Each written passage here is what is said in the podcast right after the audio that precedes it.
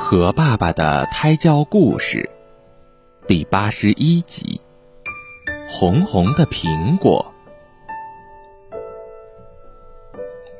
小熊在院子里种了一棵苹果树，小熊给苹果树浇水，小猴子看见了，连忙过来帮他抬水。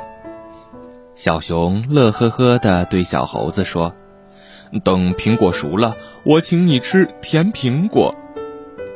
小熊给苹果树施肥，小花鹿看见了，忙过来帮他挖坑。小熊乐呵呵地对小花鹿说：“等苹果熟了，我请你吃甜苹果。”小熊给苹果树捉虫子，小羊看见了，连忙过来帮他一起捉。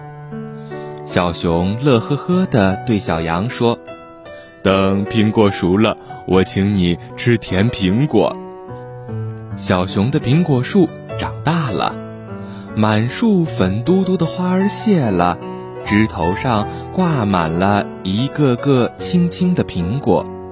小熊心里别提有多高兴了。可是，一天夜里。突然刮了一场很大很大的风，把苹果都吹落了。小熊望着一地的青苹果，伤心的哭了。小猴子、小花鹿和小羊听见了哭声，都跑来安慰他。大家说：“我们都好好的帮你看管苹果树。”明年你的苹果树一定会结出又红又大的甜苹果的。说着，小猴子去给苹果树浇水，小花鹿去给苹果树施肥，小羊去给苹果树除草，小熊呢，也爬到苹果树上捉虫子。捉着捉着，小熊的手忽然停住了。原来他发现，在一片叶子底下还藏着一个嫩嫩的小苹果。苹果，这里还有一个苹果！小熊高兴的差点喊出声来。就剩下这一个苹果了，小猴子他们如果摘走了，我就没有了。小熊想到这里，一声不响的用叶子遮住苹果。悄悄地留下了树，小熊的苹果越长越大，越长越红，小熊也越来越害怕见到小猴子他们。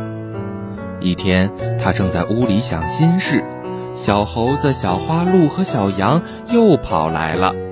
小猴子说：“我再给你的苹果树浇些水吧。”小花鹿说：“我。”再给你的苹果树施些肥吧，小羊说：“我再给你的苹果树捉捉虫子吧。”多好的朋友呀！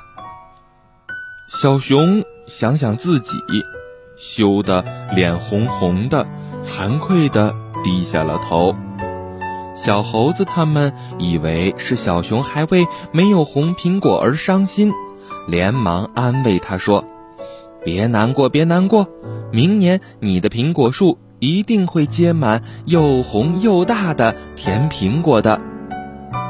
小熊再也忍不住了，拉着大家的手说：“不用明年了，不用明年了，现在我就带你们去看看红红的大苹果。”小熊带着朋友们来到树下，大家扒开密密的叶子，呀。大苹果，多红多大的苹果呀！大家惊喜的叫着。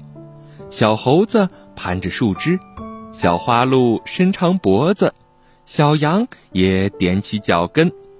大家笑得一个个小脸蛋儿也像红红的大苹果了。